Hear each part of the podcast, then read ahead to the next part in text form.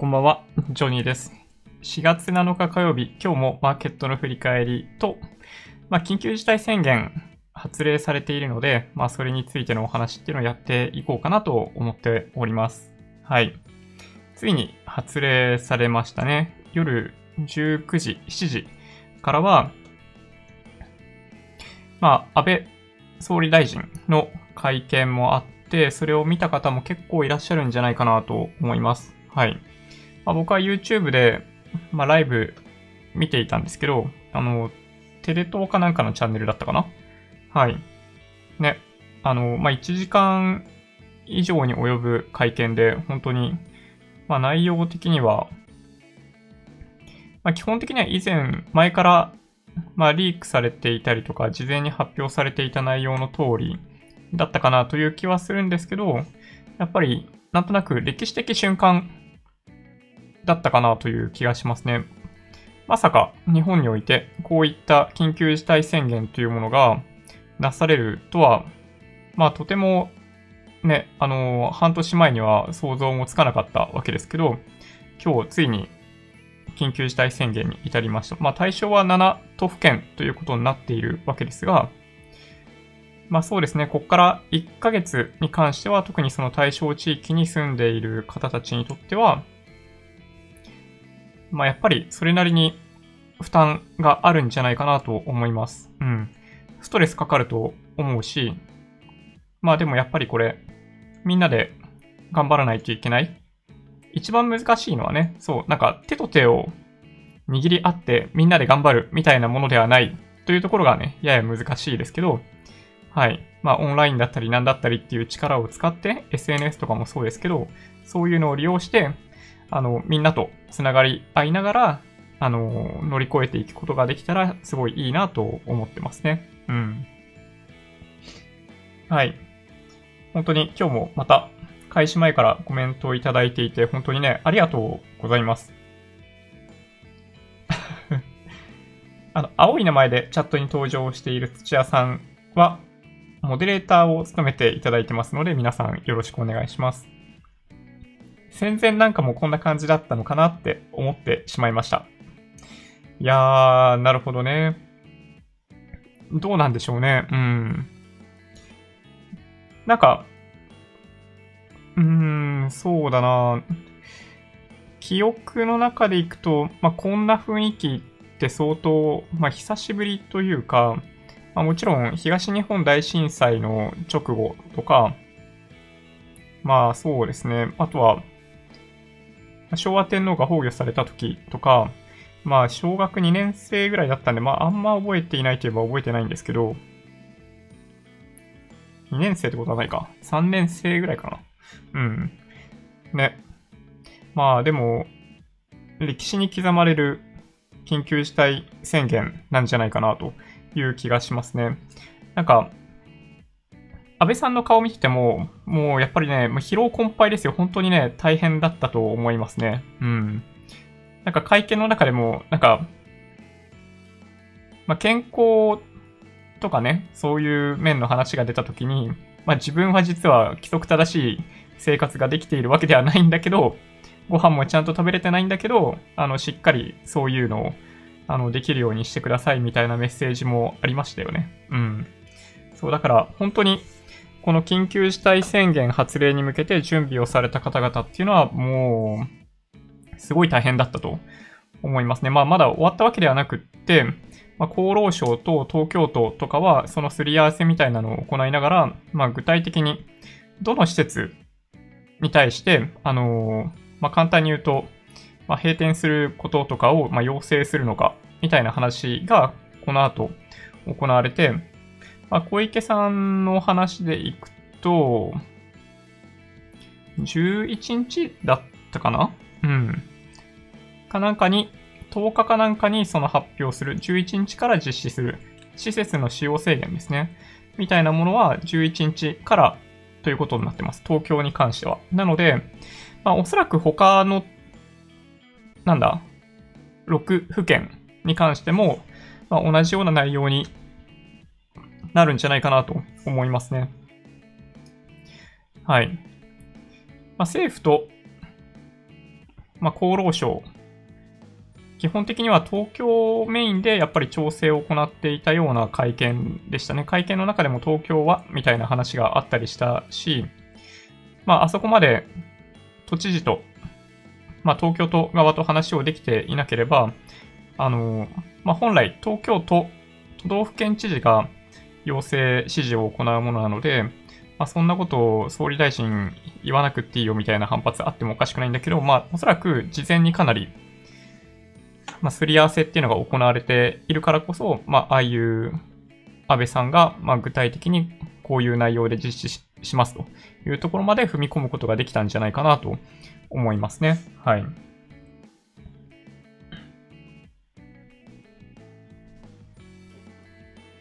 こんばんは。今日はスーパームーン、皆さん見ましたか？あ、見てない。なんかピンク色に見えるんじゃないか、みたいな話でしたっけ？そうですね。全然見てないな。そう言われてみると。ね。ね、余裕がないですね。そう、生活はもうちょっと余裕を持たないといけないなと思いました。うん。ちなみにね、今日は夜ご飯、あの、お弁当を買ってきましたね。うん。オリジン弁当が近所にあるんで、そう、オリジン弁当で弁当を2つ買ってきました。うん。やっぱね、あのー、まあ、揚げたての、なんだろうな。まあ、唐揚げとか、あのー、フライとかって美味しいっすね、やっぱりね。うん。はい。皆さんこんばんは。髪伸びてきましたね。そうですね。確かに。あのー、利用店ん美容室、美容室に関しての、例えばコメントも今日出てましたね。で、基本的には閉じないと。あの、閉じなさいということは、あの、言わないみたいですね。うん。まあ、リスクそれなりに高いんだと思うんですよ。共通の人が共通のものを、共通の人が多くの人が共通のものを利用する。あの、美容室とか、あの、利用室って、そういう意味でいくとリスク高いと思うんですけど、まあ、これまでに、まあ、そこを中心に、あの、感染があまり発生していないということを根拠に、まあ、あと、まあ、生活にとって必要なものである可能性がやっぱりあるということを鑑みて、一応なんかその対象からは外しているみたいですね。うん。なので、まあ、多くの、まあ、美容室、理容室は、まあ、引き続き営業するのかなという気がします。ね。まあ、僕も2月に、あの、髪を切ってもらって以来、まあ、おおよそ2ヶ月ぐらい経つのかな？そう、なので、まあ、徐々に髪伸びてきましたね。うん。まあ、とりあえずね、僕はもう、だからしばらくほったらかしにしようかなと思ってます。はい。うん。なんか、今のタイミングで、まあ、無理に、まあ、リスクを負いたくないというかね。うん。まあ、家族のこともあったりするんで、まあ、できるだけ、基本的には、あの、人と、原則合わないですね。はい。みたいな感じにしてます。本当に食料の調達のためだけですね。うん。で、その食料の調達も、あの、まあ、今日、明日、まあ、2食分ぐらいしかいつも買わないですね。そういう意味でいくとね。うん。全然買いだめをしない。それは買いだめをしたいという気持ちにもともとあんまりなりにくい性格。まあ、ミニマリストっていうわけじゃないんですけど、あの、まあ、在庫を持ちたくないんですよ、できるだけ。なんか場所を取るのが、なんか嫌いなんですよね。うん。なので、本当にね、まあ、服とかも、まあ、なんかいわゆるトイレットペーパーとか、そのお米とか、もうありとあらゆるものがそうなんですけど、本当ね、まあ、最小限ですね。うん。こんばんは、森健さん。そうですね。愛知飛ばしでした。そう、これはね、いろいろコメントありますよね、きっとね。愛知に住んでいる方はちょっとどんな気持ちなのかわかんないですけど、えっと、名古屋市に関しては、対象地域に含めてくれないかというコメントを今日してましたね。えっと、なんだっけ、あの、市長さん。忘れちゃったな。えー、っとね、河村さんか。はいはい。なんか顔色悪いなって思ったんですけど いやもうすげえね、疲れてるんだと思うんですが、あの、河村さん、そう緊急事態宣言の対象から愛知県が外れたことに関連して、名古屋市の市長、河村市長は、東京都、大阪府などの対象地域から名古屋市に人が流入してくる可能性がある。そして国に対し名古屋市も宣言の対象地域に含めるよう求める考えを示した。ということが、はい、実はね、ニュースとしてあるんですよ。ね、これは本当に、まあ、かん、なんでしょうね。まあ、いろいろ、まあ、まあ、噂いろいろありますよね。はい。あの、やっぱり影響力をかなり強く持っている、まあ、まあ、これはあくまで噂に過ぎないですよ。なんか、トヨタがやっぱり影響してるんじゃないかとか、なんかまあ、いろいろね、噂はありますけど、一応今日の、その安倍総理大臣と、あのー、なんだ、なんて言えばいいんだろう。あの、専門家の人、あの、隣に座ってたんですけど、まあ、隣って言っても2メーター以上離れてるんで、離れてたんですけど、まあ、7都府県を、まあ、選んだ理由は、あの、選定した理由は、まあ、数字上、なんかその、感染者数が2倍になるまでの日数というものをベースに、あの、選んだみたいですね。まあもちろんそれに加えて、その病床の状況とかですね、医療機関の状況とかも鑑みて、あの、決めたということをおっしゃってました。なので、まあその条件で行くならば、まあおそらく愛知県っていうのは対象から外れていたんだと思うんですが、ね、数字だけじゃなくって、その河村さんが言っているように、あの、やっぱりね、一部の人たちに関してはおそらく移動してしまう。で、その移動先がやっぱりその、ね、あの、まあ、名古屋市とかだったりっていうことになったりすると、今度は名古屋市が、まあ、危ない状況になりかねないというのもあるんで、まあ、含めてくれないかってことですよね。うん。まあ、これね、本当にね、難しい判断かなと思ってます。イタリアも、まあ、一部、まあ、特に北部とかですね、を限定的にロックダウンを行ったことも一つのね、理由になっていると思うんですよね。その広がってしまった理由。要するに他の地域で同時にロックダウンを行わなかったということもあって、まあ、イタリア国内を、まあ、人が移動してしまった。で、他の地域で一気に広がった。みたいなことが、まあ、あるかなと思いますね。まあ、ただね、イタリアは、まあ、もともと広がっていたんですよ、おそらく。まあ、中国と、まあ、ズブズブの関係になりつつあったイタリアは、まあ、中国の観光客、ものすごいいっぱい入ってきた関係もあって、すごいいっぱい入ってきていたんですよ、もともとね。そう。なので、あのー、まあ、検査を行ってなかっただけで、まあ、かなりの人数が感染した、していたんじゃないかっていうことは、まあ、もともと言われていた話ですね。はい。まあ、ただね、やっぱり、あの、まあ、今日の会見にも見られたんですけど、あの、基本的に、ま、移動しないでくれという話ですね。簡単に言うと。まあ、外出しないでくれと。生活に必要なものでない限り。あの、不要な外出しないでくれっていうことを言ってるし、あの、都市間の移動、基本的にやめてくれというふうに言ってくれる、くれてるんで、まあ、ある程度理解してくれるんじゃないかなと思ってますが、まあ、昨日もお話ししたように、まあ、全員に対してそれを理解してもらうっていうのは、まあ、無理なので、まあ、ある程度どうしてもそういうことは起きてしまうかなと思いますね。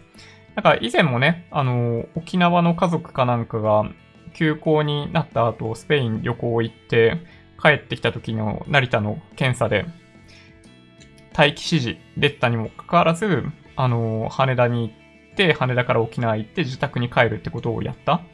で、その間に結果が出て、実は陽性だったとかね。うん。まあ、みたいなのもあったりするんで、あの、感染が広がる原因は基本的に人の移動です。人が移動しなければ、そういう意味でいくと、まあ、あんまり広がらないんですよね。うん。で、日本はこれまでそういう意味でいくと、世界的に見てみると、かなりレアなケースで、まあ、広がってないですよね。本当に広がってない。まあ、いろんな側面もちろんあると思うんですけど、まあ、本当にこれは、まあ、胸を張ってもいいことなんじゃないかなと僕は思いますけどね。うん。感染者数があんなに増えてしまっている海外に、あのー、感染者数の少ない日本を指さして、なんでロックダウンしてないんだ、すげえ危ねえ奴らだな、みたいなことを言ってくるっていうのは、なんかちょっと、あの、ナンセンスだなと僕は思いながら、なんかそういうのを感じてましたね。はい。はい。こんばんは。皆さん、こんばんは。うん。最近お客様が少なくて大変。デリバリー業務ですかねの充実とか検討しようかな。ああ、なるほど。なんかこういう期間にね、確かにね、なんか新しいビジネス考えたりとかもなんかできる気がしますよね。なんかオンラインでビジネスできたりとかする部分がもしあれば、ね、積極的にやりたいですよね。なんかね、本当に時間さえ無尽蔵にあるんだったら、なんか死ぬほど e ラーニングとかやるんだけど ね、難しいですね。まあ普通に在宅勤務できるんで、僕の場合。うん。はい。朝から晩まで仕事ですね。そういう意味でいくと。うん。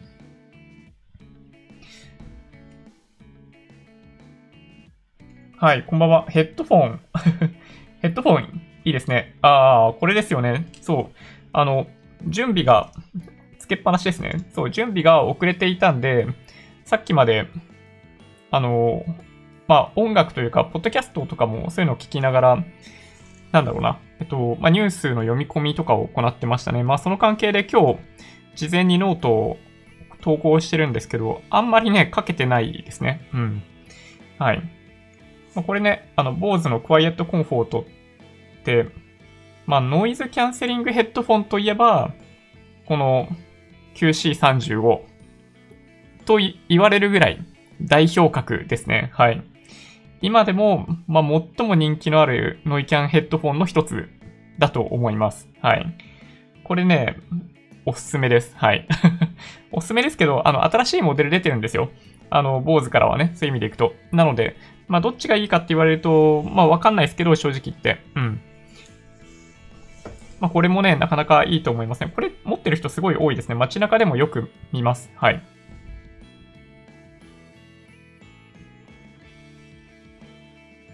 相変わらず、安倍総理だけ布マスクなのはなぜだろう周りもつけてあげればいいのに。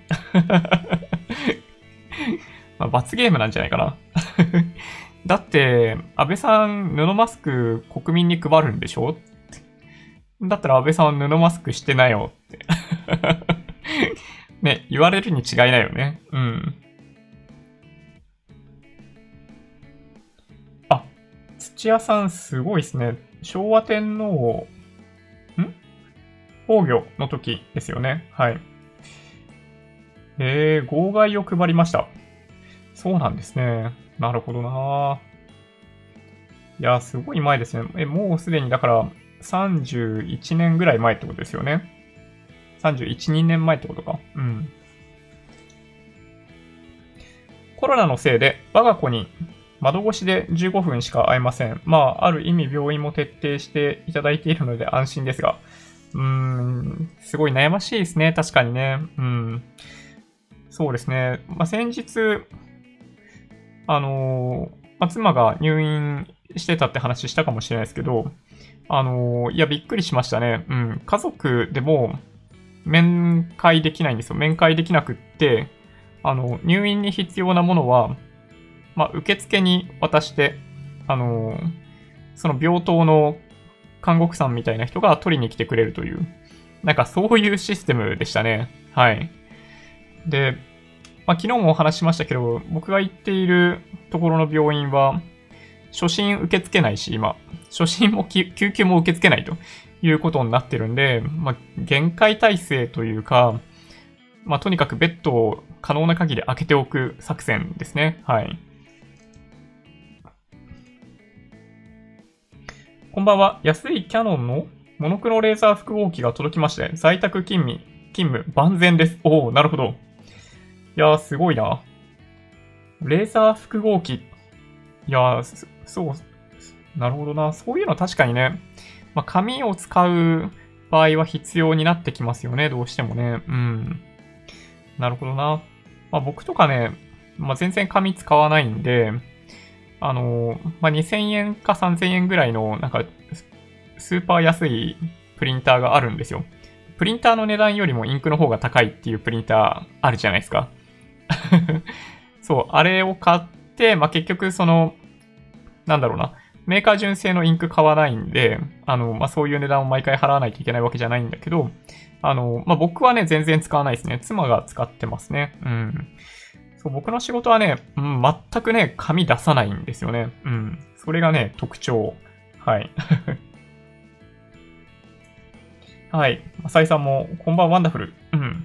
緊急事態宣言出ましたね。私は休みではないので、粛々と仕事をします。はい。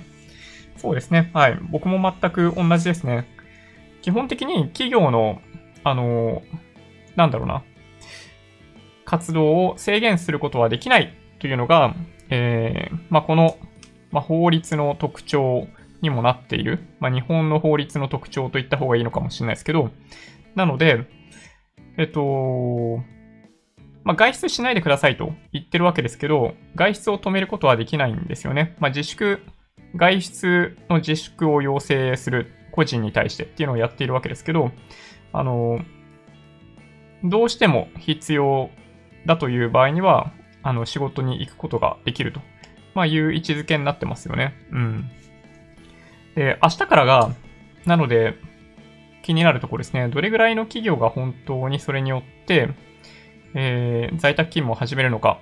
今日、安倍総理大臣が言っていたコメントからすると、7割、8割、人の接触を減らす。まあ、つまり、まあ、7、8割、在宅勤務に切り替えなさいというとこですね。で、まあ、これ、まあ、企業内でそれぞれで7、8割減らすみたいなことまあ、っていうよりかは、まあ、できるんであれば、基本的に全員在宅やってくれってことですね。まあ、どうしても行かないとできないっていう、例えばその、あの、ライフラインとかに関係するような仕事もなくはないんで、まあ、そういうところは、まあ、引き続き仕事をしていただくという、今回、あの、安倍総理大臣からもお願いみたいな感じになってましたけど、そう、あの、在宅できる人たちは在宅ですね。で、いろんなサポートが金銭面とか含めて行われるので、まあそうですね、急激に収入が減ったりみたいな人は、まあ結構、なんだ、あの30万円ももらえる可能性があるんじゃないかなと思いますけどね。うん。収入がちょっと減ったぐらいだと全然もらえそうにはないですね。ただなんかパッタリ収入なくなるみたいなパターンとかっていうのは、まあ、完全に該当しますね。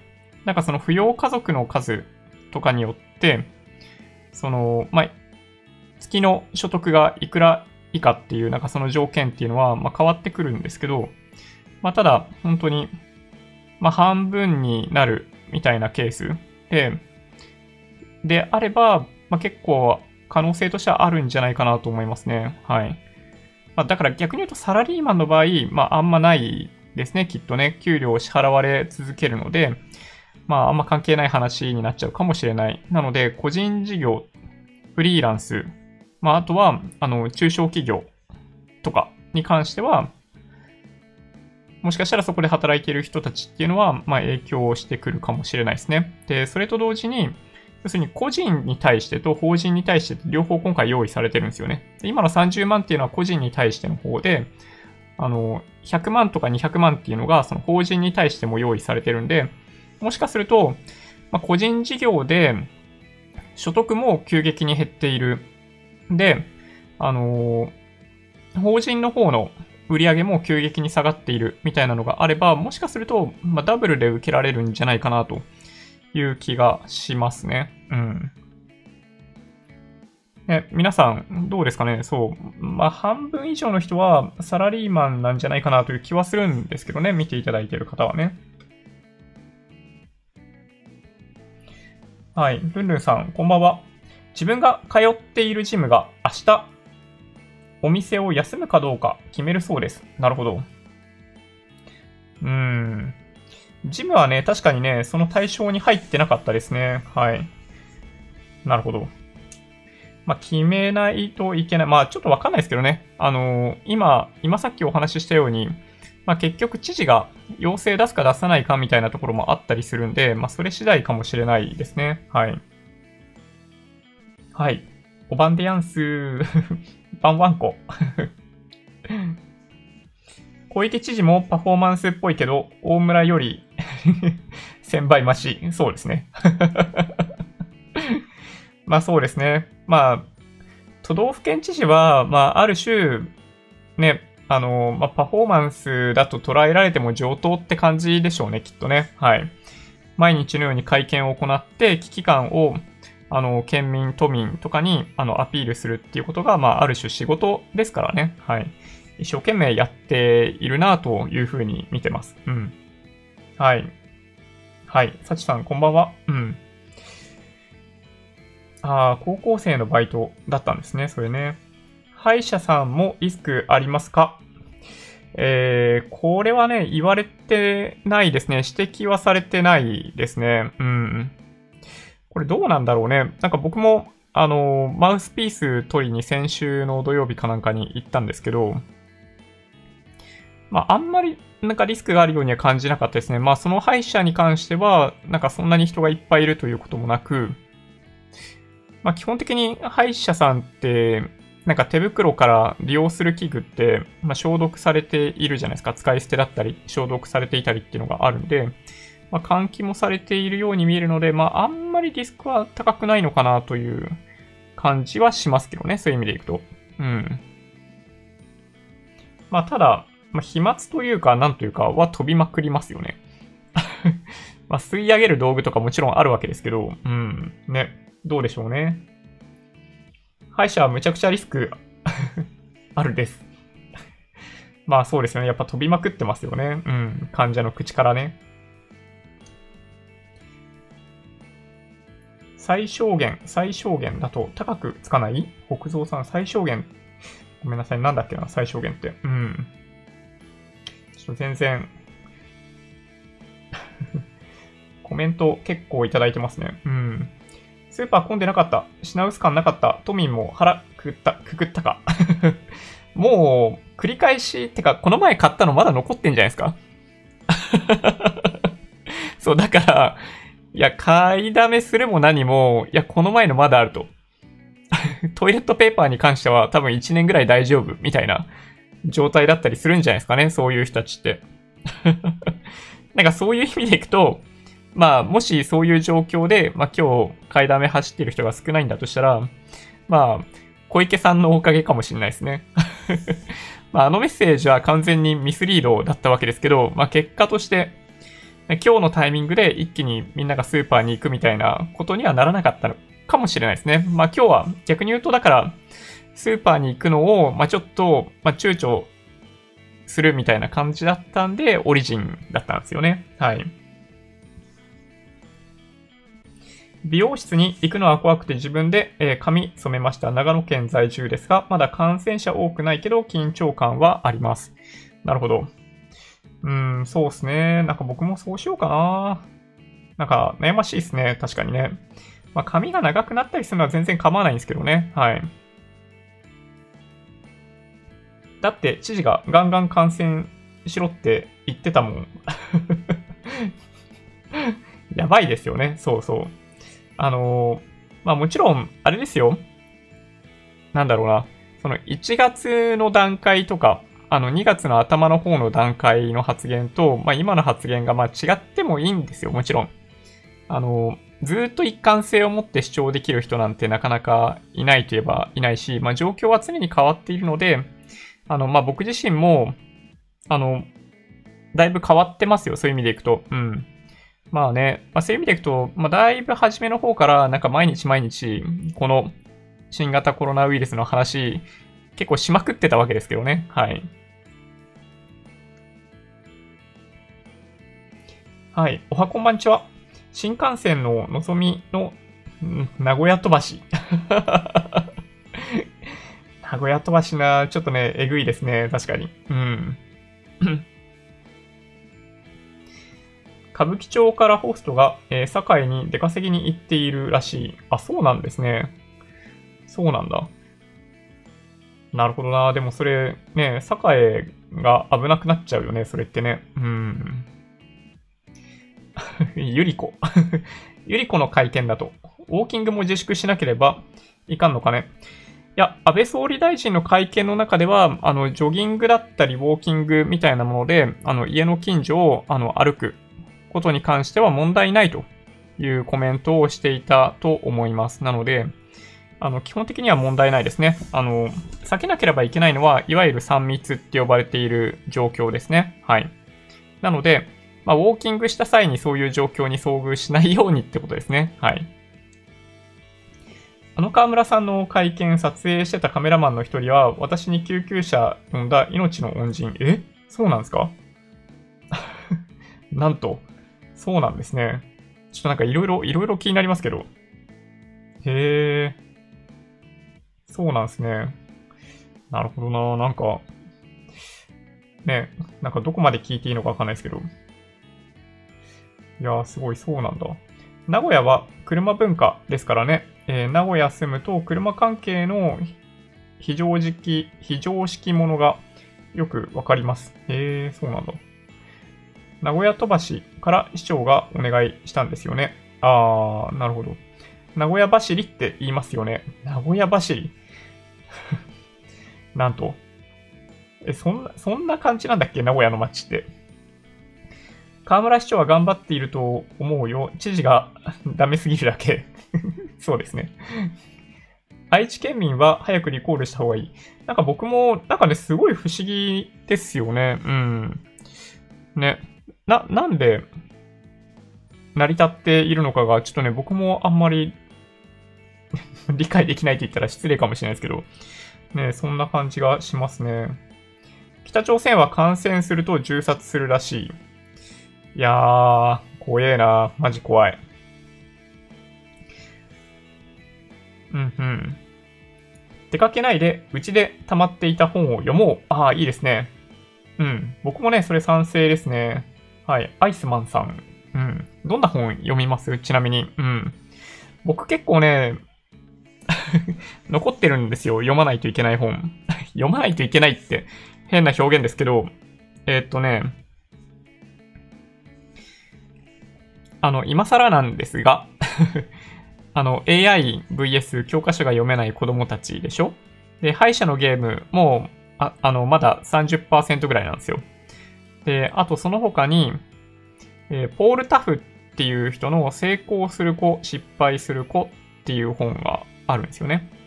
で、あとは、なんかね、モンテッソーリ教育についてですね。はい。なんかこの辺の本について、なんか読みたいなと思ってますね。で、あと漫画でいくとね、銀のサジの15巻がまだ読んでないですね。はい。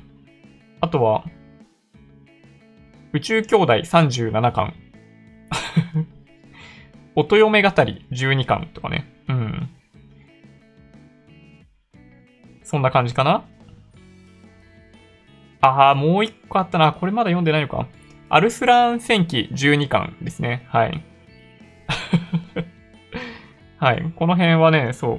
早く読みたいですね。うん。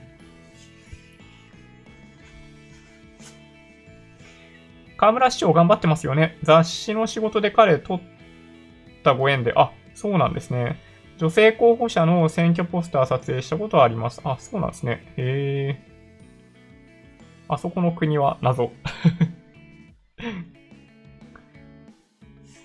確かにね、年齢を推測されてしまう。ルンルンさん、はい。200億あるなら、看護師の給料を上げるとか、人工呼吸器作るとかすればいいのに。あー、今回の、まあ、なんかもう全然マーケットの話してないけど、まあいいか。今日はあんまね、内容ないもんね、マーケットね。というすごいひどい言い方。えー、っとですね。医療機器に関してってことですよね。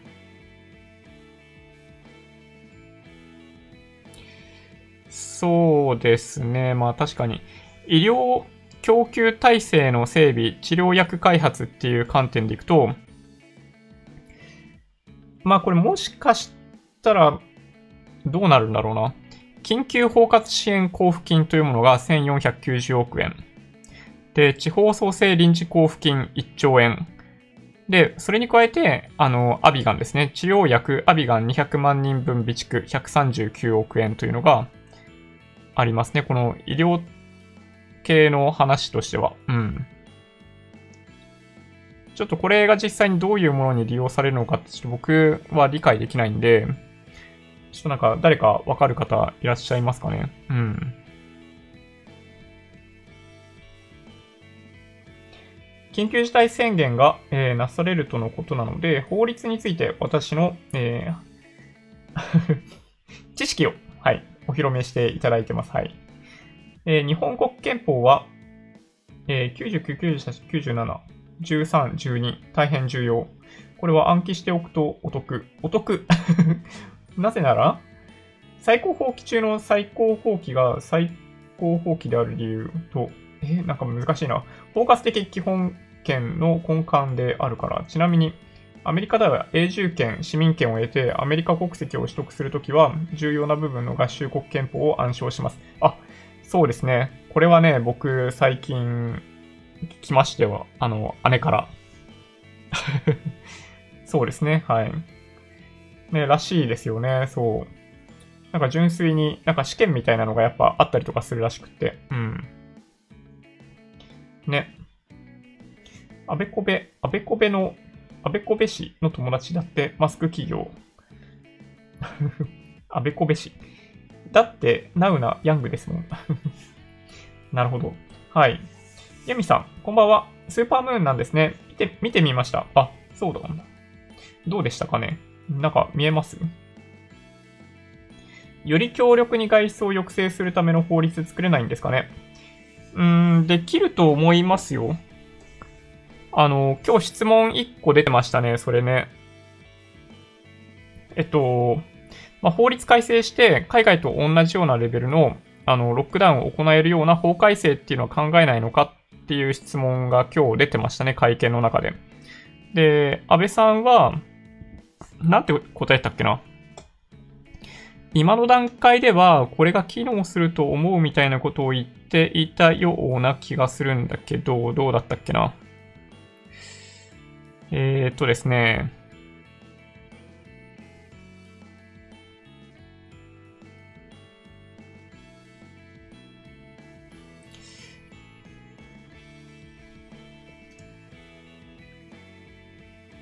そうですね。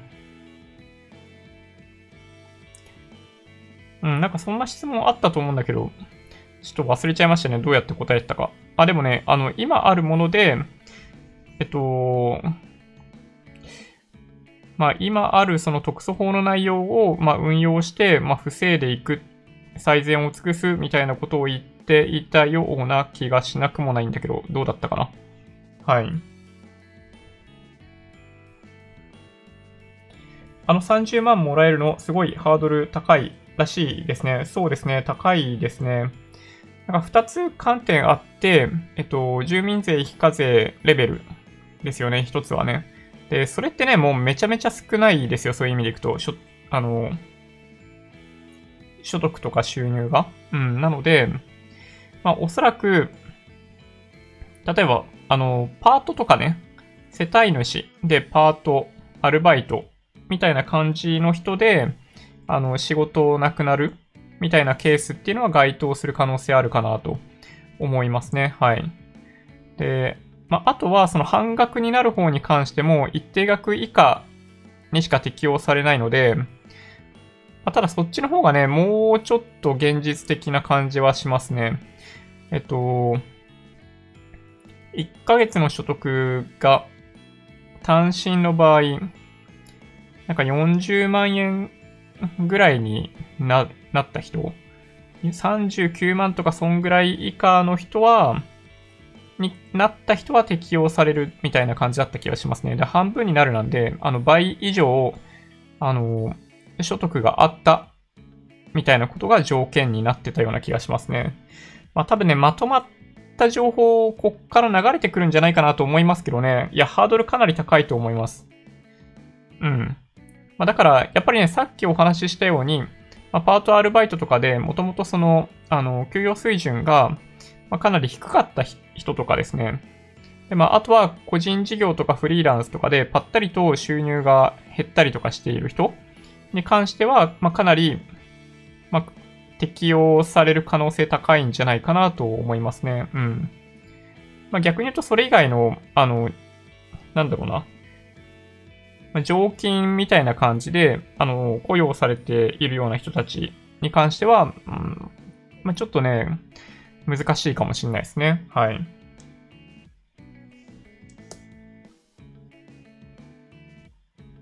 そうそう、2から6月で1回でも該当すればもらえるらしい。そうそう、そうなんですよね。そう、だから、まあ、サラリーマンじゃないですよね。そういう意味でいくとね。うん。サラリーマンだとなかなかないかもしれないですね。住民税非課税世帯なんて少ないと思うけど。まあそうですね。ただ、まあ、5200万世帯とか日本国内であるうちの1300万世帯っていうものを、まあ、一応対象になるんじゃないかという話ですよね。うん。まあ、これなんかちょっと数字のトリックで結局4兆円も出さないんじゃないかっていう話に若干なってますけどね。はい。で、まあ一応ね、なんかね、繰り返し期間が長くなったりとかしたら、あの、複数回給付することもあり得るみたいな話になってますね。はい。お金もらえれば、えー、みんな自粛できるよね。うん。まあでもね、そんな気がしますね。一応5月に受付を開始して5月中に支払うのを目標にしているみたいな感じだったと思いますね。はい。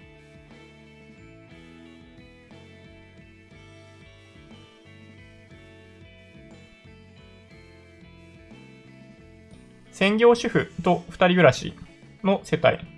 えー、要するに世帯主働いてて、えー、扶養一人みたいな感じですよね。で、そうすると、156万までが給付対象。うん。それって、収入ですか？所得？所得ですよね、それね。所得ですかね。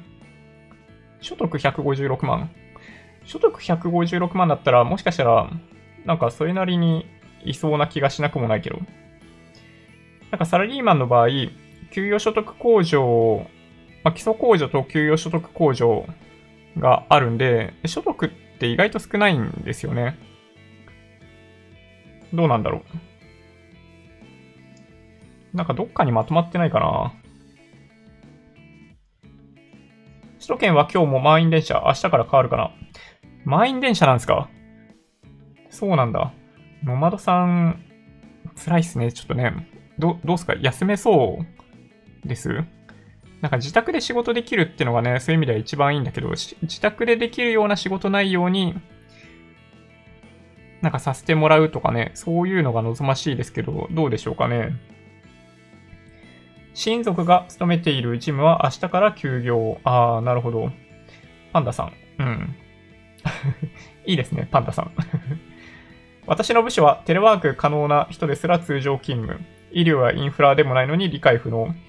えー、っと、えー、ライジングさんコメントありがとうございます。ちょっとね、そういう企業はですね、えっと、あの、都道府県知事に名指ししてほしいですね、正直言って。うん。いや、こういうタイミングで、あのー、やっぱね、競争力のない企業は、ちょっと、やっぱ警告を受けるなりなんなり、っていうのをね、そう、してもらった方がいいんじゃないかなという気がします。はい。全世帯の17%がその対象。ああ、そうですよね。そう。1300万世帯。そんなにあんのかな？本当に。どうなんでしょうね。器具の消毒が不十分？それなんか、今回だけじゃなくってちょっと嫌なんだけど。マジですかそれ？それ嫌だな、なんか。スシローは売り上げ悪いお店、休業すると聞きました。友達は、ね、休業するお店です。ああ、そうなんですね。今日なんかね、ちょっとね、面白いニュースあった気がするんですけど、あの、個別銘柄で、えっと、スシローとかそういうところに関しては、なんかむしろ上昇している悪抜け感から、休業を始めるんだけど、むしろ株価上昇しているっていう話ありましたね。ちょっとね、ど、どのニュースで見たのか覚えてないんだけど、そんなバカなみたいな感じなんですけど、ね、らしいですよ。ちょっと見てみようかな。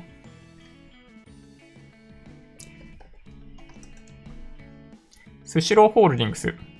本当だ。スシローホールディングス3563なんですけど、今日プラス8.19%ですね。うん。いやーすごい。なんか、ダブルボトムみたいな形になってますね。冷やしで見てみると。ね。緊急事態宣言されるぞというタイミングで長い要請。で、そして発令された日に結構上昇するっていうね。はい。まあでもこの銘柄そんなに下げてないね。そういう意味でいくと。うん。そんなに下げていないというか、2020年の年始にちょっとなんか高くなっちゃってる感じですね。はい。スシローホールディングスね。はい。3563。うん。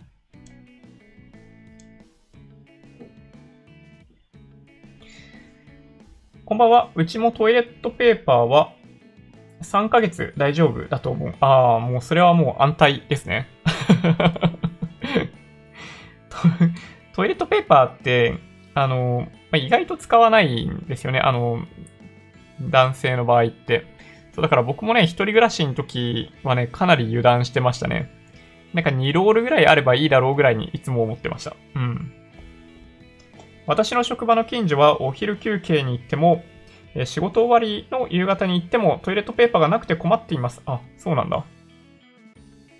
今後の自分の家のトイレ事情を心配。ああ、そうなんですね。なんかね、以前もお話ししたんですけど、ちょっと僕の家の近くの、まあ、渋谷区に関しては、近所はそう、トイレットペーパー売ってるんですよね。そう、大きいスーパーでも売ってるし、はい、この前ドラッグストアでも売ってたんで、でだいぶね、あの、まあ、わかんないですよ。今日の段階でどうなってるかまたわかんないですけど、ね、あの、本当に必要以上に買わないでもらえるとね、みんなね、本当は。だって、なんか人がさ、なんだろう、一日でするうんちの量って変わんないじゃないですか、だってねえ。だから や、必ずあるはずなんですよね。そういう意味でいくとね。うん、トイレットペーパーって。うん。いや、そうなんですよね。なんかこう、うん。なんかついつい笑ってしまう、このネタ。私の職場、あ、すいません、同じですね。はい、トイレ事情ね。金曜日に美容院予約してたのに、今日電話があって営業しないとのことで断られました。あ、ボサボサどうしよう、ヨシムさん。なるほど、これ困っちゃいますね。確かにね。なんか美容院とかって知らないところに行くのちょっとめんどくさいじゃないですか。また一から説明するのかみたいなね。はい。あったりするんで、ね、嫌ですよね。うん。ちょっと僕もね、だから、まあ、しばらく、騙し騙しで行こうかなと思ってますけど、まあ、あと1ヶ月ぐらいだったら、まあ大丈夫かな。うん、と思ってる。まあちょっとね、厳しくなったら、まあ近所の美容室行くかもしんないけど、まあ、あんま気にしないかな。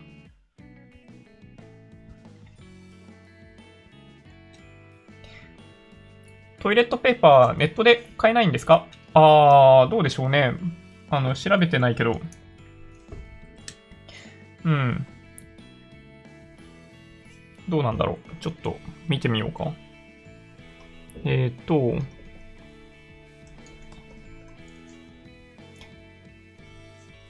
例えば、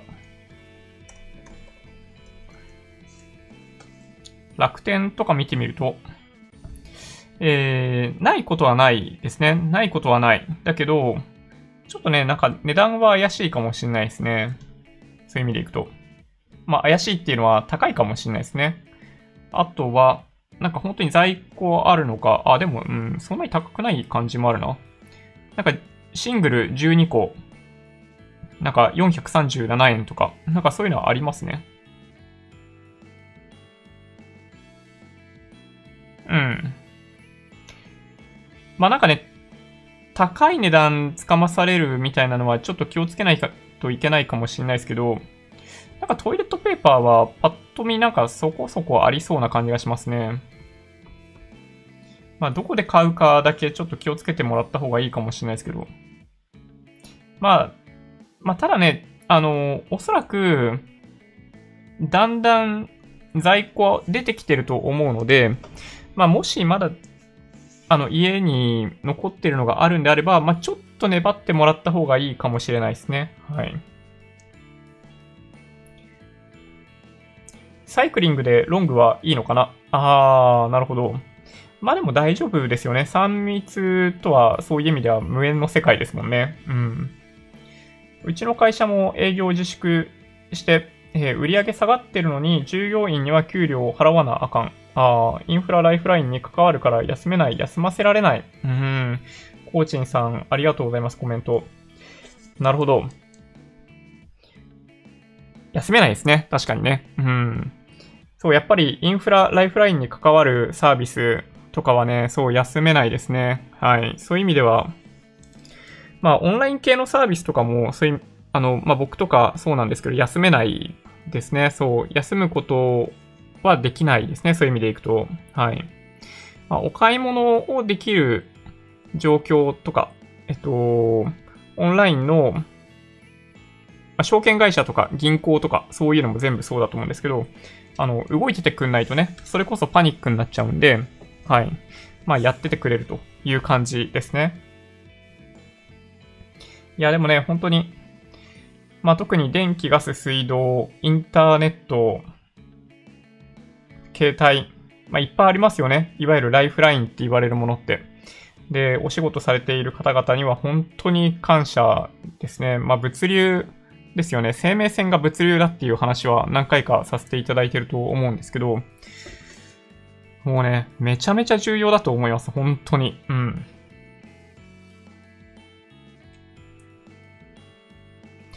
憲法は国民から国家権力に対する命令や要求事項です。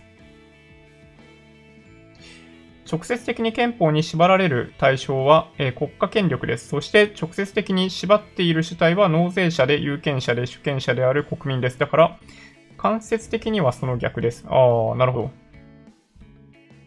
まあ確かにそうですよね。うん。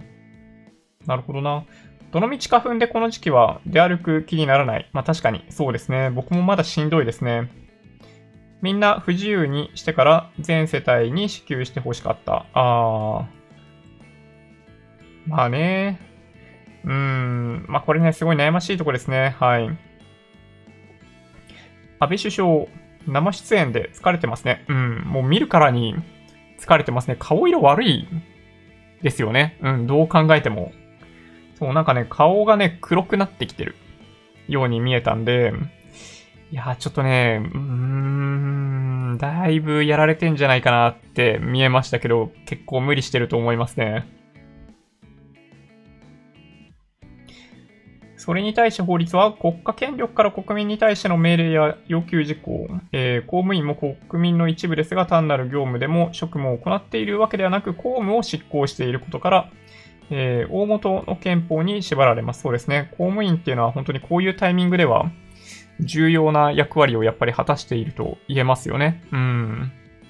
いや、本当に公務員の人もね、大変だなと思います、こういう時。ニューヨークダウ、プラス790ドル、不気味。まあ、ちょっとね、あのー、まあ、こんなこと言うのもあれですけど、まあ、世界各国が、まあ、簡単に言うと、まあ、アメリカとか、まあ、日本とかもそうですけど、GDP、GDP、名目 GDP から換算すると大体10%とか20、まあ、日本は20%ってアピールしてましたけど、資金が、まあ、出てくるわけですよ。あの、経済対策として。で、その資金の流れっていうのを見ておく必要があるかなと思ってます。で、マーケットの動きっていうのは、その世の中に、まあもともと結構ジャブジャブに近い状態だったと思うんですけど、あの、さらにそういう意味では世界各国から本当に何百兆円っていう、もしかするとね、そういう単位の資金が、あの、マーケットに流れ込んでくる可能性がやっぱね、あるといえばある。で、まあ、どっかしらで、あの、バブル起こってもおかしくないなという気がしますね。で、株式市場の、あの足元での急騰、急騰と言っていいかわかんないですけど、急上昇、大幅上昇に関しては、やっぱりそういった向きを反映していてもおかしくないなと僕は見てますね。うん。まあだからといって、あの、買った方がいいとか言ってるわけじゃないですよ。あの、いつも通り、あの、最初に決めたルールにのっとって、あの、売買をし続けてもらえれば、まあ僕はいいかなと思ってるんですけど、はい。まあなんとなくそういう風に見えますよね。はい。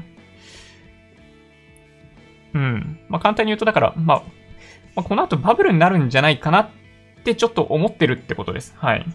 あの、何のバブルになるかはわかんないですよ。うん、それがポイントですね。アルスラン戦記ってまだやってたの？やってますね。どっちかっていうと今、あのー、その銀のさじの人が一生懸命書いてるのがアルスラン戦記の方ですね。はい。いやでもすごいよね。あのー、なんだっけ？ね、3つ連続で大人気になるみたいな感じだよね。えっと、ハガレンでしょ？銀のサジでしょ？アルスラン戦記でしょ？うん、すごいなと思いますね。アメリカの感染者数はピークを過ぎたと見られてダウ上がってるんですかねえー、っと、そうですね。そういう向きもあります。というか、そういう理由付けがされていますというふうに解説した方がいいのかなっていう気がしますね。はい。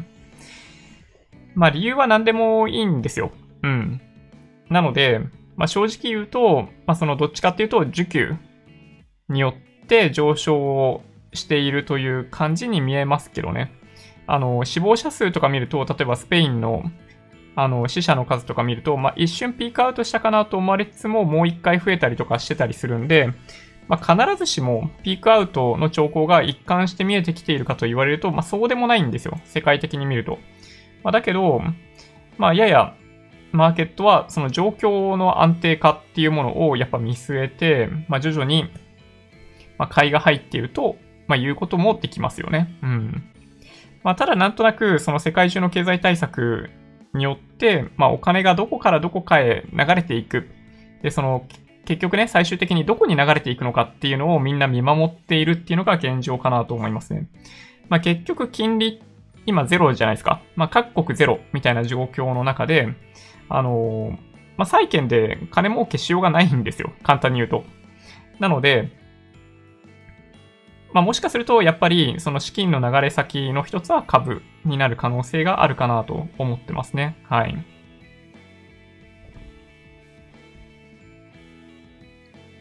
やっと今月からインデックス投資始められたのに、先月から無収入になって先行き不安です なるほど。それめちゃめちゃ不安ですね。なるほど。そうか、そうだったんですね。うん、パンダさん。なるほど。そうか。え、でも、そのパターンはもしかして、あれですか ?30 万円ゲットできるパターンじゃないですかね。それはもしかして。うん。去年の源泉徴収票とか、で、あとは毎月の収入の証拠？っていうのかな？はい、証跡みたいなのがあれば、いけるんじゃないかなっていう気がしますけどね。はい。どうでしょうか？うん。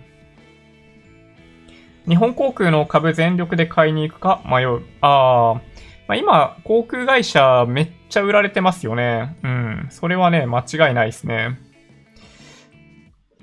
うん、どうなのかな？なんか株価って、前にもお話ししましたけど、まあ別に未来が読めているわけではなくて、まあ先行性があるってよく言われるんで、まああたかも未来が見通せているように聞こえるんですけど、まあ、株価は純粋に3ヶ月ないし半年先の業績を織り込みに行こうとしているだけなんですよ。で、そういう意味でいくと、まあ今まだね、高くなってないんですよね。うん。ちょっとね、わかんない、正直言って。どれぐらい続くかわかんないみたいなのもあって、うん、どうなんでしょうね。はい。まあでもね、まあ、相当安くなったなという気はします。はい。うん、どうなんだろうな。ちょっと待ってください。違う違う。ジャルックスって何？日本航空 JAL9201 ですね。え、1855.5円ということになってますけど、今日はプラス、え、4.12%ですね。高いところでは、え、1月3500に近いところの水準まであったんですけど、今は今お話ししたように、1855みたいなとこですね。はい。うん、まあでもね、なんかあんまチャート良くないですね。うん。どうでしょうかね。はい。わかんない。ちょっとね、個別銘柄はね、基本的に僕はやらないんですよ。気になるなと思いながらもやらない。そうですね。なるほどね。まあそうか、こういう銘柄、ルンルンさん、いっちゃいます？ごめんなさい、なんか今、煽るっぽい感じになっちゃって申し訳ないです。はい。そうですね。はい。SPYD 狙い。あ、KI さんか。大丈夫なんですか？友人も1週間前に首切られましたが、あパンダさん。いや、やっぱね、そう、ありますよね。いや、30万、ね、あの、ぜひ、ゲットしていただければなと思いますね。はい。検査してないからじゃない？うん。検査してないからじゃない？ちょっと、ごめんなさい。文脈がわかんなくなってきちゃったな。はい。えー、っと、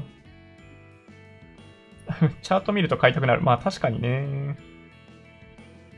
そう、ジョンソンさん心配。そうですよね。ちょっとね、コメントだいぶすっ飛ばしても大丈夫ですかね。アルスラン戦記、原作3年前に完結。漫画はまだ続いてたはず。あ、そういうことか。なるほど。理解しました。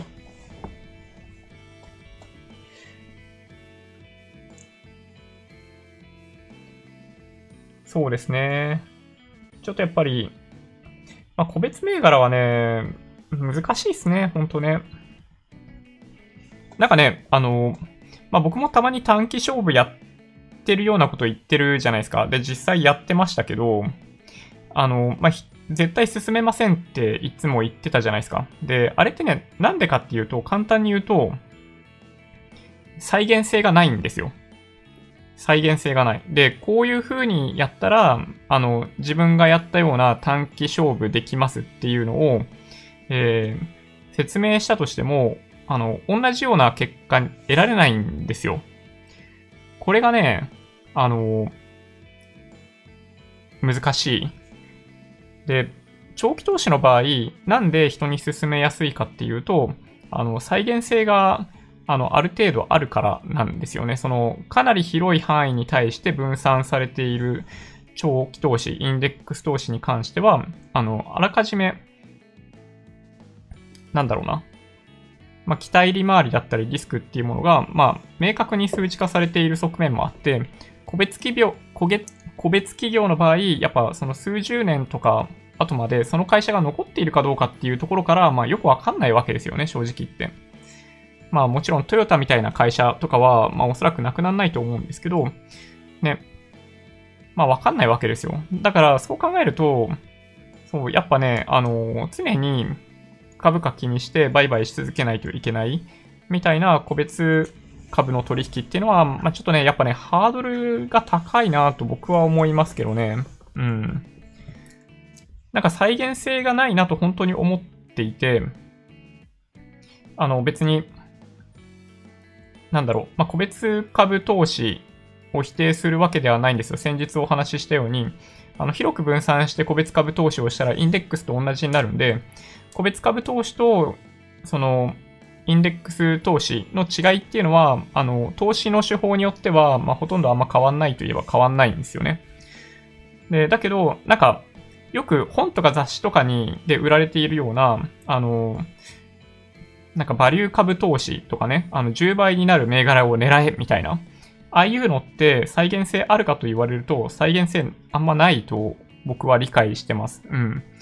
どんなに真似しても同じような状況にならないですよね。だどんなに、例えばその資産の本を読んだとしても、資産にはなれないんですよ。で、どっちかっていうと、やっぱ相場から退場してしまう人の方が多くて、で、そんな中で、あの、そういうやり方を進めることができるかと言われると、できないんですよね。うん。で、これがね、難しいところですね。で、まあ、いくら座学で勉強しても、あの、なかなかね、うまくいかないんですよ。個別株投資で僕も始めたわけですけど、本当にね、最初こそ、まあ、景気の循環に助けられて、まあ、ものすごい増えたりっていうのはあったんですけど、やっぱリーマンショックでかなり減って、まあ、あれって、まあ、だから、まあ、ただただ時代の波に乗ってただけで、時代の波に飲まれて、あの、下落したっていうのをやっぱ痛感する。で、それはやっぱり、なんか本とかに書いてあるような、こういう風に取引するといいみたいなことがあってたわけではないということを、やっぱりね、あの、自分自身で知るんですよね。うん。で、再現性がもしあるんだとしたら、もしね、あるんだとしたら、えっと、ぜひ教えてください。あの、こう、いつ、どういうタイミングで何を買うのか、いつどういうタイミングで、あの、何を買おうとしてるのかっていうのをね、あの、教えてもらいたいですね、正直言って。うん。そう。まあ、という感じですかね。はい。まあ、インデックスでも個別株投資でもいいんですよ。だからまあ、今みたいなタイミングってすごい下がっているから、あの、景気が、あの、良くなってきたタイミングで、きっと株価も上昇しているだろうと思われるような銘柄に、まあ、投資をしてもらう分には全然いいと思うんですよ。ね、それこそあんまりインデックスとやってること変わらないと思うんで、まあ、それを否定するつもりはもちろんないんですけど、うん。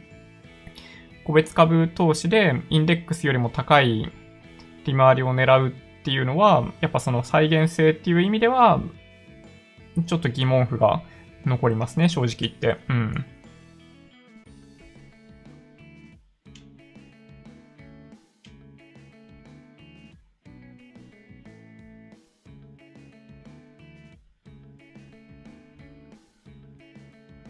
一番最初の質問ですよね。共同の。ああ、そうですね。そうそう。なんて答えてたか、ちょっとね、忘れちゃった。そうそう、パンダさん、30万ね、ゲットしましょう。うん。5月の頭から受け付けると思うんで、郵送らしいですけどね。うん。今月中に書類用意しましょう。うん。そうですね。ちょっと、コメント飛ばし気味でいきます。はい。6分の1は非課税世帯らしい。ああ、なるほど。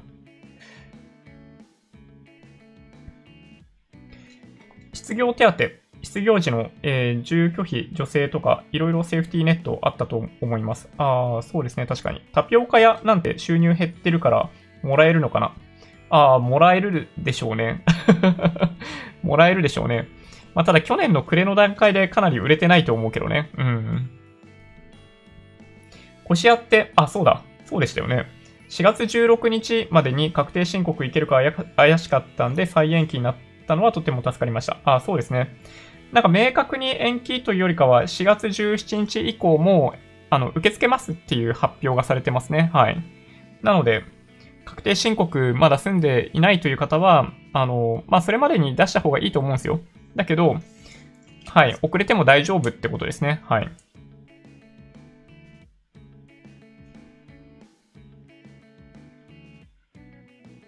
あ、菊安さん。私、インフラ系ですが、えー、在宅推奨されてますよ。最低限の人を残して、なるほど。まあ、絶対無理な人はいますよね。うん、やっぱりそうなんですね。なるほど。まあでも、ね、本当に超重要インフラですね。ガソリンスタンドは閉まらないんかな？あー、閉まらないんじゃないですかね。という気がします。森健さん、インフラ系なんで毎日満員電車でも頑張ります。いやー、本当に、あの、ね、なんかもう感謝しかないですね。はい。ガソリンって言えば122円くらいになってました。ああ、安くなったってことですかね。なのかな？はい。その点憲法は実質的に慣習法ですんで、いくら形式的に国民の自由及び権利を、えー、ん？煽っていようとも、緊急の場合は簡単に踏みにじられることがあります。アメリカ合衆国では憲法修正第2条。規律ある民兵は、えー、銃を持って抵抗する権利が謳われています。ちなみに、憲法修正第1号、思想、信条、信仰、表現、報道の自由が規定されています。憲法には懐かしさとともに心の拠り所が重要です。ああ、そうですね。まあ、自民党の党税って、えっと、憲法改正にあるので、一生懸命やってもらいたいですけどね、正直言って。で、なんか変えることそのものに対して反対するのは、ちょっとそろそろあの、野党の人たちもやめてほしいなと思ったりしますね。まあ、すべての野党がそういう考えではないっていうのはもちろん知ってるんですけど、ね、あの、なんか今の時代に合った内容に、ま変えていくっていうのは、なんか普通に考えればやるべきなんじゃないかなと思いますけどね。スシローチェックしてるけど上がってますね。なかなか本当にね、悪抜けってすごいですよね。うん。すごいネガティブなニュースで上がっていくっていう。うん。はい。今日もだいぶ好調いいですね。ね、ほんとね。ジョンソンさんはね、ほんと心配ですよね。そういう意味でいくと。ダウ平均は今どんな感じですかね。プラス585ドル、プラス2.58%みたいな感じですね。はい。なるほど。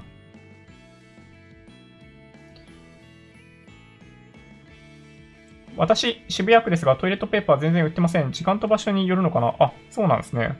なるほど。まあ確かにね。まあ区って言っても広いっちゃ広いっすよね。確かにね。うん。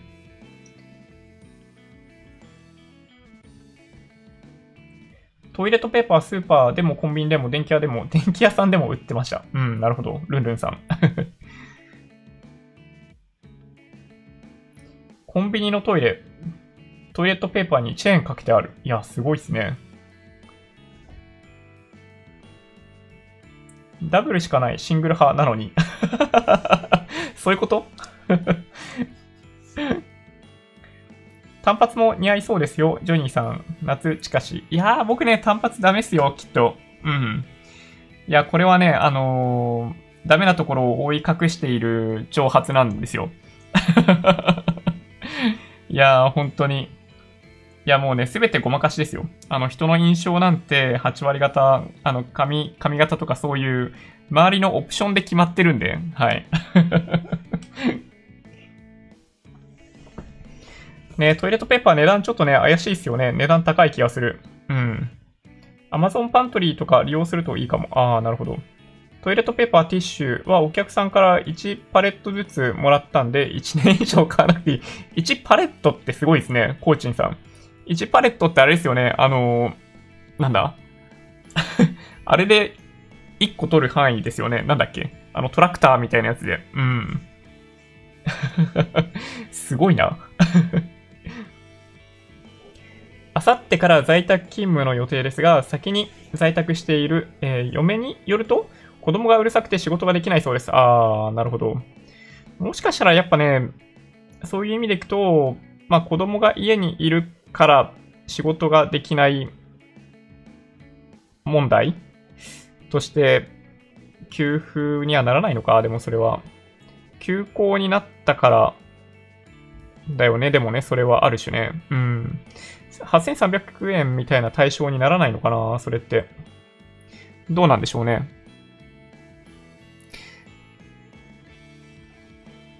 ちょっとわかんないな。また、法律条項にはポジティブリスト、ネガティブリスト方式があります。そうですね。確かに。ポジティブリスト方式は基本的にできると書いてあり、できることしか書いてない。ということは、書かれていないことは原則できない。例外的にできることもあります。逆にネガティブリスト方式は基本的に原則することができないと書いてあり、できないことしか書いてないんで、それ以外は何でもできます。まあ、外国人はややこのネガティブリスト方式の発想が多いですよね。うん。ダメだと言われてないことは、あの、何やってもいいみたいなことを、あの、平気で言う人たまにいますけど、うん。まあ、そんなことはないですよ。あの、外国人はみんなそういうふうに思っているというわけではなくて、ね、あの、一部の人が結構なんか、声高にそういうことをたまに言ったりしますけど、あの、倫理観持ってる人は倫理観持って、このラインを守るとか、やりながら仕事をしてくれてますね。うん。イオンには普通にありますよ。トイレットペーパーかな？うん。お店もバイトさんの生活もあるし、店閉めることできない。うーん、そうっすよね。いやー、本当に。そこがね、やっぱ重要なポイントかなと思いますね。はい。確かに、ボラワン履いてるヨネックス見かけたらきっとそれは僕です。なるほど。土屋さん、イオン、都内に近くにないんです。ないですね。全くないですね。確かに。そういえば、アルスラン戦記完結しましたよ。ひどい終わり方。あ、そうなんですか。えー、ちょっとなんか気になるな。アルスランって僕が中学生の時に始まったんだけどな。あー、その銀のさじの作者が漫画で書き始めたっていうのが、あの、わずか何年前みたいな感じですかね。そういう意味でいくと。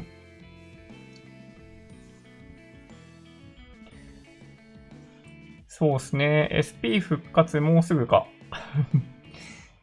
安倍さんより森さんが心配。そうですね。確かに森さんの痩せ方は、そう、ちょっとね、触れてはいけないレベルのね、痩せ方になっちゃってるんで、ね。いや、かなり心配ですよ。うん。武漢、封鎖明日解除というニュース見ましたが、心配極まりないです。ああの、まあ、結局、まあ、解除したら解除したで、あの、感染広がるんですよ。うん。簡単に言うと。で、感染広がるんですけど、感染広がっても、あの、いいかレベルだったりもするんですよね。その、昨日とかもお話しした、その実質再生産数、1人の感染者から何人に感染させるかっていうものの数字が、まあ、おおよそ1ぐらいだったら、あの、まあ、その後急激に増えることもないし、まあ、なんかそのクラスター分析みたいなので、まあ、必死こいて追いかけておけば、まあ、その実質再生産数1未満に抑えるとかできるかもしれないんで、まあ、大丈夫かもしれないんですよね、そういう意味でいくと。うん。まあ、まあ、それもこれも、やっぱり、まあ、中国だからこそできることなのかなという気はしますけどね。まあ、あともう一つの理由は、あの、やっぱりベッドの数が十分になってきたってことがあるのかなと思いますね。ドイツに目を向けると、もともと日本と同じような考え方で、まあ、ある程度、検査対象を制限する方式だったんですけど、ベッドの数が十分にあるということを確認した上で、検査対象を徐々に広げてるんですよね。うん。でああいうやり方できる国ってのは本当になんか強いなって思いますね。うん。まあだから、やっぱね、その、まあバランスなんですよ。医療崩壊起きない程度に、まあ、蛇口を、まあ、ひねるって言ったら変ですけど、あの、そういうことを都市の封鎖だったり、今回日本の非常事態宣言みたいなものだったり、そのいわゆる3密みたいなものだったりっていうので行っているような感じですね。まあ、これ、ちょっとね、なかなか理解しにくいというか、まあ、こういう非常事態宣言終わったら、その後元に戻るとは思ってる人少ないと思うんだけど、でもなんかこの前の3連休結構みんな外で歩いて普通に生活してたみたいなことを考えると、やっぱそういう風に捉えてしまう人も多い可能性がありますよね。そうするとまたね、逆戻りになっちゃうんで、そう、基本的には、その、さっき出てきた数字、その実質再生産数っていうものを、まあ、いかにマネジメントするかですね。はい。その上で重要な参考となる例の一つがやっぱり幌というか北海道の事例ですね。はい。うん。というふうに僕は理解してます。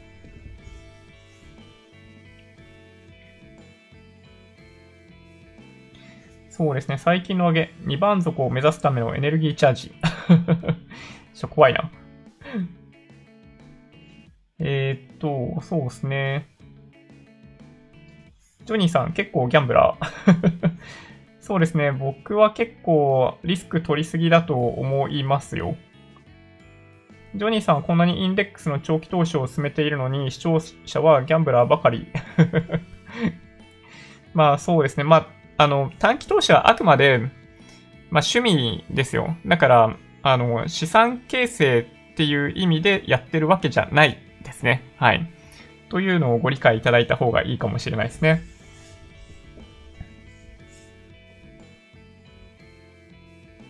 うんうん。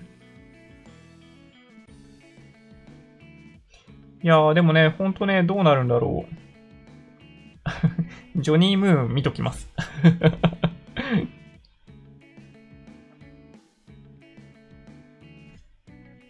そうですね。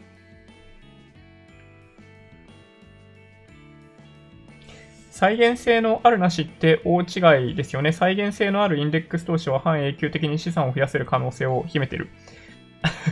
まあちょっとお答えしにくいですけどね。あの、なんだろう。先進国が成熟化して、あの、低成長時代に入ってきているのは間違いないので、まあ本質的な部分を見ると、あの、そんなに成長しなくなっているんですよ。だけど、その信用経済みたいなところが、あの、まあ、どんどんどんどん膨らんでいる関係で、まあ、その、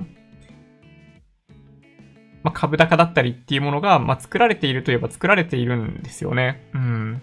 まあ、これって、そういう意味でいくと、まあ、だからね、あの、安泰とはとてもじゃないけど言えないですね。はい。まあ、再現性があるかないかっていう話でいくと、うん。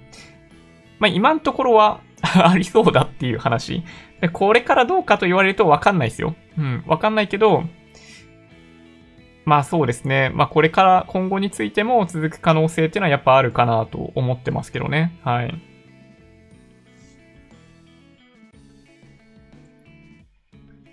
そうですね。相場は、そう、そう、パンダさん、そうですね。生き物だと思いますね。はい。まさイさん、ジョニーさんごめんなさい。私のコメント勝手に飛ばしてください。いえ、大丈夫ですよ。はい。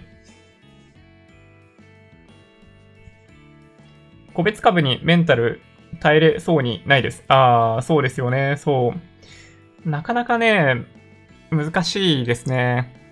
まあそもそも選び抜かないといけないっていう時点で、ね、大変だなと僕は思いますけど。ね。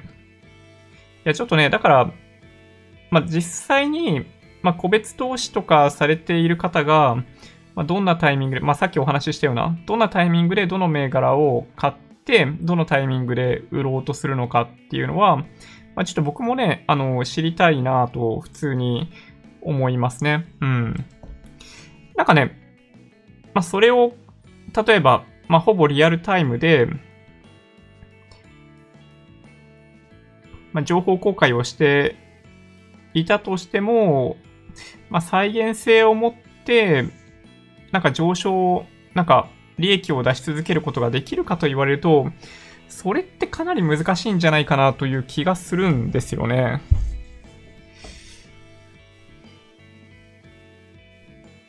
だってそれってさ、やっぱ冷静に考えると、その、まあ、あまたあるまあ、株に関する本が本屋さんとかで売ってるわけじゃないですか。で、これをやったらうまくいくっていうのがあったら、みんなそれやればいいじゃん。でもみんながそれをやった瞬間にそうならないじゃん。だから、やっぱ再現性ないよねって思うんだよね。うん。いや、どうなんだろう という気がするんだけど。そう、だから、え、うん、え、み、みんなどう、どう思う？だって。逆に言うと、再現性、その個別通して再現性何かしらあるんだとしたら、そのやり方ってどこに書いてあるの？って僕は思うんだけど、どうなんでしょうね。結局それって再現性ないってことを意味しているとしか思えないんですよね。わかんない。ちょっとね、本当に。まあ僕はまあだからこそ、あの、個別株投資やめちゃったわけですよ。うん。まあだからね、そう、あの、まあ、個別株投資って言っても、結構幅広くいろんな銘柄手出しておいて、まあ、インデックス投資をするかのように投資をしながら、そのアクティブにより成長性が高そうなところにシフトするっていうアクティブっぽい運用をしている人もいるんですよ。だからまあ個別株投資って言っても本当にね、いろんな人がいるので、あの、まあ、何かの銘柄を確実に、確実にってのはないんですよね。だから、まあ、50%じゃダメなんだけど、まあ、55%、まあでも、パーセンテージだけじゃないか。最終的に、まあ、手元資金を増やすような方法で、あのー、まあ、一、生休杯でもいいんですよね。そういう意味でいくとね。うん。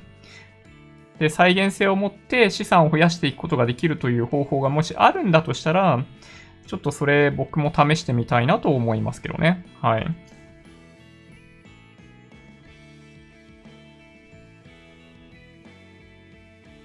はい。日経マネーによくやられた。他もしかり。絶対見てはならない。ねなんか本とか雑誌とかって結構当てになんないですよね。石油王が言っても説得力が ジョニーチャンネルの石油王は確かにそうですよね。うん。あの、みんなに光を当ててくれてますからね。はい。インデックスにしろ、個別にしろ、不動産にしろ、価格変動に顔を赤くしたり青くしたりする投資だけはしないようにする。価格は気になる程度。うん。あ、いいですね。はい。僕もね、そういう、あのー、範囲で投資をするっていうことをね、お勧めしますね。うん。まあ、人によってそれがね、あのー、まあ、ちょっとの量でもなる人もいるし、まあ、結構な量やってても全然平気な人もいるし、うん。まあ、その辺はね、そう、人によって違う。で、毎日見てても平気な人もいれば、毎日見てるとダメな人もいると。まあ、ほんとね、様々ですね。うん。そう、だから、まあ、ルール決めましょうとかね。はい。まあ、一応にルールをみんなに適用するの難しかったりっていうのが、まあ、この投資手法では言えるかなと思ってますね。はい。大阪方面。うん、うん、うん。ざっくりと、えー、JAL、日本航空、キャッシュフローバランスシートを見たけど、いい感じじゃないですか。気になってますね。日本航空9201ですね。うん。まあ、どうでしょうね。まあ、今は、そういう意味でいくと、まあ、まだ、売られすぎ水準。あの、まあ、個別株で一つ一つ見ていくと、あの、銘柄によってもちろん違うんですけど、あの、指数、インデックスを見る限りに、PBR0.9 倍ぐらいじゃないですか。なので、あの、まあ、売られすぎている部分っていうのは、ま、少なからずあるんですよね。あの、全体的に見たときには。うん。まあ、ただ、この9201日本航空が本当に売られすぎなのかどうかっていうのはそういう意味ではわからないといえばわかんないですけどね。うん。まあ、難しいとこですね、その辺の判断は。まあ、ただなんかまあ、歴史的な、まあこれあんま言わない方がいいのかな。あの、急落している、みんなが本当に恐れおののいているタイミングで、まあ、資金を投入できた人は、まあ、ある種、まあ、バフェットさんとかもそうなんですけど、あの、まあ、大きなリターンを得ることができているというのは、まあ、一つストーリーとしてはあるといえばありますね。うん。ちょっとね、時間がもう11時半だった。そんなに？そんなに話したっけ？はい。なるほどね。本当にね、あの、皆さん、コメントありがとうございます。うん。今日は本当にいろんな話、皆さんから聞いてて。やっぱりね、あのー、まあ、まあ、各都道府県知事が要請指示を出すわけですけど、まあ、やっぱね、外出しないことですよ。うん。で、仕事に行かないといけない人もいるのを、まあ理解はしてるんで、えっと、まあしょうがないだろうなと思うんですけど、まあただ、在宅できるような仕事内容にもかかわらず出勤するのはちょっとやっぱおかしいといえばおかしいんで、あの、まあそういう会社に勤めてしまっていたっていうのが、まあちょっとこのタイミングでは、ちょっとなんか、うん、かわいそうだなっていう感じですね。うん、落ち着いたタイミングで転職した方がいいと思う。うん。もしそういうところにね、勤めていたら、うん。ね。まあ、今後しばらく、やっぱ人と会うとか、接するっていうことはもう本当にできないと思うんで、まあそういう意味では、やっぱこういうオンラインのコミュニティとか SNS とかも通じて、あの、まあ、励まし合ったり、協力し合ったり、助け合ったり、あの、手と手をみたいなことはもちろんできないんですけど、やっぱ、まあ、できる範囲でね、うん、みんなで助け合って乗り越えていくことしかやっぱできないんじゃないかなと思いますね。まあでもね、まあ多分大丈夫だと思うよ。大丈夫。あの、だって株価も結構戻ったでしょ？みんな、含み損そんなじゃなくなったでしょ？ね、と思うので、はい。そう。まあ、なんとかなるんですよ。うん。で、一人一人が本当に気をつけて行動するべきだと思います。うん。だけど、まあ、しばらくね、あの、もしかしたら長期間に及ぶ可能性もあるので、まあ、それを意識すること。で、もう一つは、まあ、安倍さんも今日言ってましたけど、まあ、もしかしたら自分が感染しているかもしれないということを、あの、考えながら自分自身が行動できるかどうかっていうのが重要だと思うので、あの、間違っても、あの、実家帰って、あの、おじいちゃんおばあちゃんとかに移しちゃうとかね、そういうのはもう絶対に避けるべし、だというふうに思ってます。うん。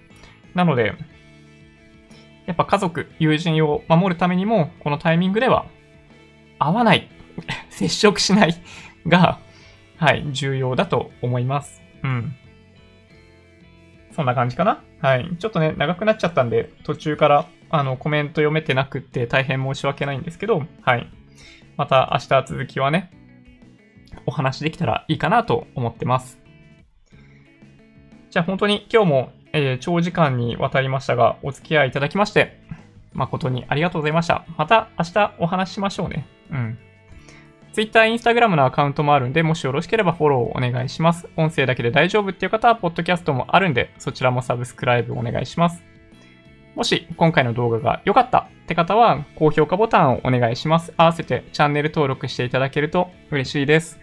それでは、ご視聴ありがとうございました。バイバイ。